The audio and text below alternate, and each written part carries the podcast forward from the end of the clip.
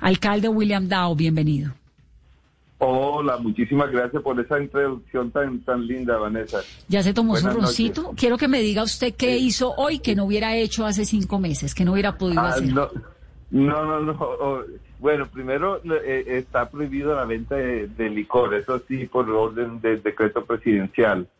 Entonces los restaurantes eh, ponen que pueden abrir abren a partir de hoy, eh, pero sin licor. Para poder vender licor eh, eh, toca hacer un plan piloto que también ya va, estamos próximos a, implementar. Y lastimosamente, pues, pero yo comprendo porque es necesario, está también prohibido a nivel nacional eh, eh, abrir bares y, y discotecas y sitios de baile. Pero Ahora solo, solo restaurantes, no es como en Bogotá, porque en Bogotá sí venden, sí se puede uno tomar su vinito si quiere en un restaurante. En Cartagena entonces están abiertos los restaurantes, obviamente no los bares ni las discotecas, porque eso es nacional, pero no hay ningún tipo de alcohol, pero comida sí, ¿no? Eh, sí, sí, eso sí. Eh, eh, salir eh, de la oficina y recorrí el centro, pero no, no vi, vi muy, pocos sitios abiertos, pero en los comentarios que había oído es que por ser el primer día la gente anda como, como arisca, como mosca, no, no sabe cómo va, a ser la cosa.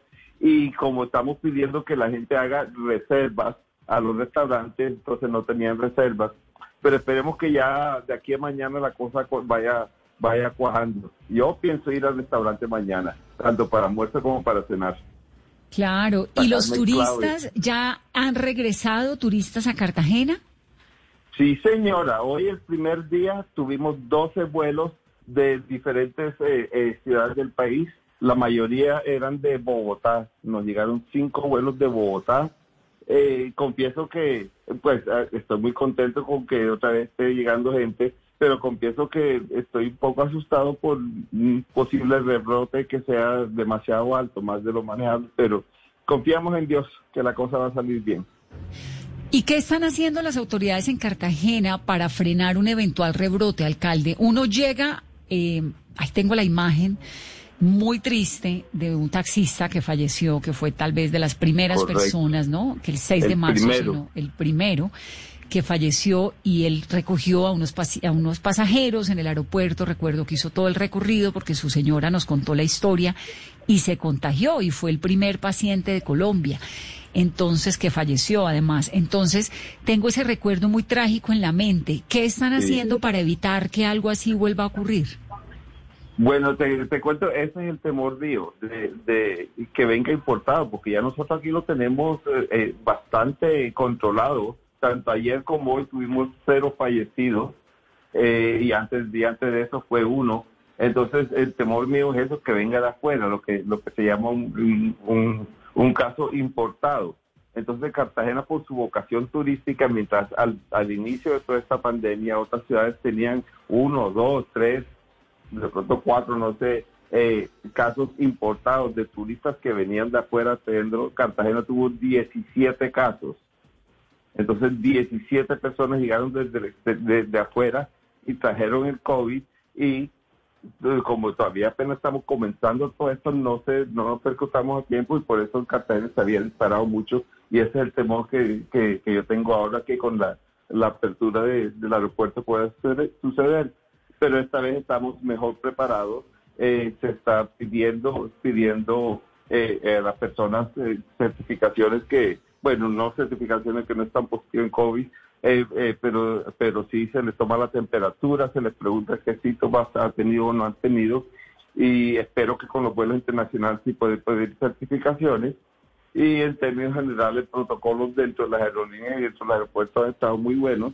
Eh, además de eso, establecemos ahora cercos epidemiológicos en todos los casos nuevos que se detectan de COVID y esperemos que eso nos ayude a controlar más porque eh, va a ser inevitable que se cuelen algunos casos, pero los cercos epidemiológicos ayudan a, controlarlo mucho más rápido. Alcalde, y esos cercos epidemiológicos también con el trabajo ciudadano y el autocuidado, usted ha anunciado que va a tener también unos grupos élites para el cumplimiento de las normas de bioseguridad. ¿De qué manera y cómo van a funcionar? Bueno, eso es el DAD y si la Secretaría de, del interior y espacio público, hacen, hacen ese tipo de, de, actividades de inspeccionar, eh, de inspeccionar. Pero yo le estoy apostando a algo que me tiene a mí muy, muy contento. Es eh, un proyecto, un programa que llamamos, eh, la mesa que llamamos Barrio Heroico. Y es que llevamos, contratamos, porque también ayuda también a, mitigar un poco la, la falta de ingresos eh, contratamos y capacitamos a personas de, muchos de los barrios más vulnerables de Cartagena para realizar una campaña pedagógica con la gente de sus propios barrios, enseñándoles pues todas las medidas de bioseguridad, tapaboca, distanciamiento, no salir a estar pendejeando, como dice su alcalde, eh, y, y, esa conciencia ciudadana, y hasta el punto donde Cartagena, con todo el de la fama indisciplinado que tiene, en la mayoría de barrios ves que, que ya la gente sí tiene tapabocas eh, puestos y yo pienso que por ese lado es que, es que tenemos que enfocar los esfuerzos ahora por, que, por concientizar a la gente por, con el autocuidado, porque ya no podemos tener a la gente cerrada más tiempo. ¿Y qué tanto la gente ha implementado el autocuidado? Porque nos recordamos cuando todo esto comenzó, alcalde, usted con esas brigadas que hacía por todos los eh, barrios, por los sectores populares, que además con ese calor en Cartagena y pues con esa eh, esta cosa caribeña que está metida en el alma, ¿no? De estar en la calle, de verse con los amigos, todo eso es muy difícil porque es romper con la vida cotidiana, con lo que uno es y lo, lo que ha hecho toda la vida. ¿Cómo ve ahorita a sus cartageneros? ¿Qué tanto entendieron la dimensión de esta situación y la responsabilidad que tienen que tener? Bueno, voy a que me van a hacer que además mañana de pronto publican una foto en Cartagena, todo el mundo sin tapaboca, pero espero que mi, mi, gente, mi familia no me haga quedar mal. Pero yo sí creo que hay muchísimo, muchísimo más disciplina en todos los sitios. Y en, los, en aquellos barrios donde mayor indisciplina había, se hicieron los cercos epidemiológicos y ellos sintieron la, la, presencia de la autoridad llegando a, averiguar por ellos, a, tomar sus tamizajes, a hacerle las pruebas a todos los vecinos. Y eso en combinación con la, campaña pedagógica, yo creo que, que se sintieron atendidos eh, en, en oposición al, al, sentimiento que siempre ha tenido la ciudadanía de que nadie se preocupa por ellos. Claro. Entonces sí, un poco lo fueron asimilando. Ahora, entonces, uno puede ir a restaurantes, entiendo que de, ¿cuál es el horario? ¿10 de la mañana? ¿De qué hora a qué hora? no, es hasta las 10 de la noche. Hasta las 10 de la noche puede ir al restaurante previa reserva, ¿no? Sí, y entonces, y aunque tenemos eh, pico y cédula para salir, eh, para, para cosas, por ejemplo, como, como salir al restaurante, basta con hacer una reserva y entonces con esa reserva que llevas tu, en tu teléfono, eh, ya, ya no, no se aplica pico y cédula para la, sino que toda la familia puede ir a, a, esa reserva. Listo. Ahora, caminar por el centro histórico. ¿Qué tanto se puede o cómo está la regla para uno salir a darse una vueltica por una de las plazas magníficas de Cartagena? Mira, ahora es cuando, ahora es cuando te cuento, es, está espectacular. Me da tristeza verla sin, ve todos los negocios cerrados, pero que este se ve tan linda, sin, sin gente y, y todo callada. Eh, no, no, no, lindo, lindo. Y se le ha hecho bastante limpieza a todos los, edificios, las calles. Eso sí, todavía hay muchas calles reventadas, eh, eh, aceras y andenes y cosas así que ya estamos trabajando en, en, recuperar eso lo más pronto posible. Pero recorrer el centro histórico ahorita en esta época de que está prohibido el turismo, los, los primeros vuelos que lleguen lo van a disfrutar muchísimo. ¿Se puede eh, pasear por las playas? Todavía no está el decreto, entiendo, del Ministerio de Salud que dice cómo va a ser la regulación para uno meterse o no meterse a una playa, al mar. Pero en el momento se puede caminar por la playa. Sí, en efecto, se puede caminar, trotar, pues hacer ejercicio. Lo único que no se puede es entrar al agua y permanecer inmóvil, pero sí puede andar libremente, transitar por la playa. Entonces eso, y, es algo que me está presionando, eh, presionando bastante. Espero ya para la segunda quincena de, de septiembre poderlo tener abierto, pero cruzo los dedos a ver. Alcalde, y en ese recorrido que uno hace eh, por Boca Grande, por las playas, los vendedores, por ejemplo, eh, de el ceviche, las señoras de las trenzas, ¿eso va a estar habilitado o aún no? pues tenemos que esperar la reglamentación, pero eh, no, la idea es o no tener no tener eh, vendedores, no permitir vendedores hasta que ya exista un sitio específico para ellos, o tenerlos en un sitio, eh, eh, digamos, por separado para que el que quiera un servicio o quiera adquirir algo, no pueda llegar hasta donde están los vendedores en lugar de permanecer en la playa y que casi como venía antes siendo acosados. Queremos aprovechar la oportunidad para corregir esa esa falla. Alcalde, y entonces, por el momento, se puede salir, se puede ir a la playa, por ejemplo, ir a las Islas del Rosario, eh, a Barú, a estos lugares ah. turísticos, ¿cómo está funcionando? el muelle, por ejemplo, el muelle de los Pegasos, ¿cómo está funcionando? Bueno, ese, e, ese sí es un punto muy interesante. Bueno, ahí de, por los pegazos, lo que le llamamos el muelle de la bodeguita, que es donde está la razón, es donde están los pegazos, eh, siguen, se reabrió a partir de hoy. Eh, estuvimos mirando protocolos divinos, divinos, todo muy bien, cuidadoso, todos tienen impecables. Y van a tener paseos hasta las Islas del Rosario. Pero eh, no se puede desembarcar en, las islas no se permite desembarcar eh, en ningún tipo de lancha con fines eh, eh, turísticos o, recreativos. igual se reabren hoteles, pero no se reabren hoteles que quedan en las islas. Y la razón de eso es para proteger a los isleños, porque allá en la, en la zona insular de Cartagena no ha habido grandes casos de, de COVID. Y si se llega a presentar un brote en una isla, pues eso le pega a todo el mundo. Y, no hay ellos no tienen dónde hospitalizar, no tienen una red donde poner la gente, entonces eh, ya se, dificulta la cosa y no queremos ponerlos en riesgo a ellos. Y por esa razón es que no, se está permitiendo en los paseos esos que la gente baje eh, a, a, las playas, el desembarque, entonces solo es el paseo en lancha. Sí se pueden hacer, por ejemplo, buceo, se pueden hacer eh, eh, pesca de agua profunda, eh, ese, tipo de, ese tipo de actividades, pero no desembarcarse en, en las islas. Y las personas que tienen casas en las islas y tienen empleados que tienen que ir o personas que van a recibir, ¿cómo funciona con ellos? Ah, está bueno la... Eh, sí, siempre hablan situaciones específicas.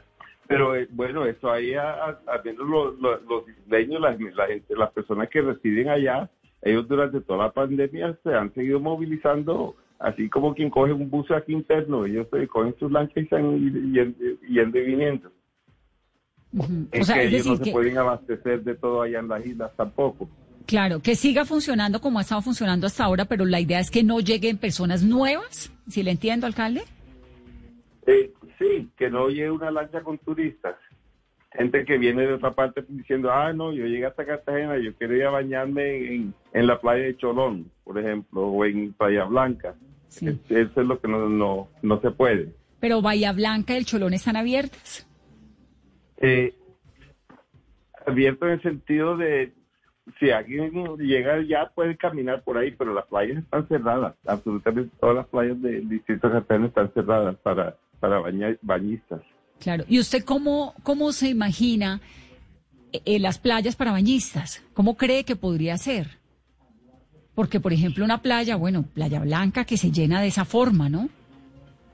Sí, y, eso tenemos que arreglarlo. Es, que es, una necesidad imperiosa arreglarse de Playa Blanca. Eso se ha vuelto un tugurio, ya de, se había vuelto un tugurio de gente y, estamos en eh, eh, conversaciones con múltiples entidades del orden nacional y locales también para, para arreglar esa situación, para quitar todas esas, todas esas chozas que existen ahí, esos, esos eh, motelitos y los restaurantes ahí, llevarlo más para arriba y poner una capacidad máxima una capacidad de carga máxima en la playa y, y aplicarlo para que no, no, no exista esa esa sobre esa eh, densidad excesiva de visitantes eh, simultáneos a la playa.